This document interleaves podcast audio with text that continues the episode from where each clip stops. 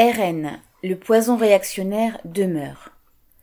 Le journal Le Monde, daté du 27 juin, titrait sur la défaite du Rassemblement national fermé les guillemets. Ainsi, ajoutait Le Monde, la déroute du Rassemblement national RN entre parenthèses au premier tour des élections régionales s'est clairement confirmée au second. Le parti d'extrême droite n'a pas emporté la moindre région. Fermez les guillemets. Le Parisien lui emboîtait le pas, insistant sur l'échec. Ouvrez les guillemets, le RN rate encore la marche, fermez les guillemets, titrait-il.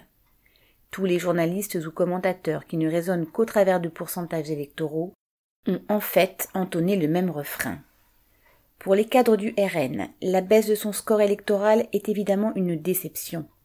Comme tous les politiciens, ils cherchent avant tout à obtenir des postes. Certains s'étaient même reconvertis récemment dans l'espoir d'y accéder plus facilement. Et pour les présidentielles, Marine Le Pen doit maintenant réussir à retrouver son électorat. Mais si les scores du RN sont en baisse, cette baisse est malheureusement d'abord relative. Le candidat du RN dans les Hauts-de-France, Chenu, obtient au second tour 25,65% des suffrages exprimés, 346 919 électeurs se sont déplacés pour marquer leur soutien aux idées qu'il défend. Et surtout, celles-ci sont défendues très largement, bien au-delà du RN, par un nombre de représentants politiques. Faut-il rappeler la campagne de Macron contre le séparatisme entre guillemets, les sorties sur les prétendus dangers de ouvrez les guillemets l'islamo-gauchisme fermez les guillemets de Blanquer et la stigmatisation générale des populations qualifiées de musulmanes? La campagne sécuritaire a été l'axe de tous les ténors de la droite, et les dirigeants des partis de gauche n'ont pas été en retard sur celle-ci.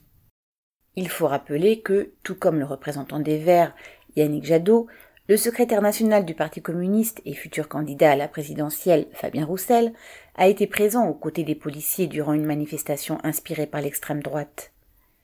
Le nationalisme est distillé au travers du ouvrez guillemets produire français présenté comme une solution au chômage.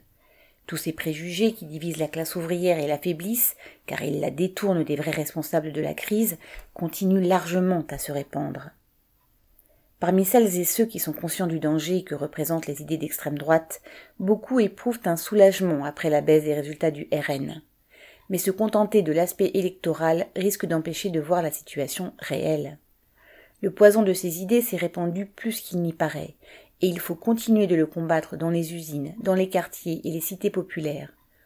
Au-delà du terrain électoral, la question posée est celle de cette société en crise et des perspectives pour les classes populaires. Aux dérivatifs qu'offrent les tenants des idées réactionnaires, il faut opposer la dénonciation du système capitaliste comme responsable du chômage et de la misère, la perspective d'un changement révolutionnaire de la société et la nécessité pour la classe ouvrière de défendre ses intérêts de classe. Face à ceux qui spéculent sur le désespoir des masses, c'est la seule voie qui peut ouvrir un espoir. Aline Rettes.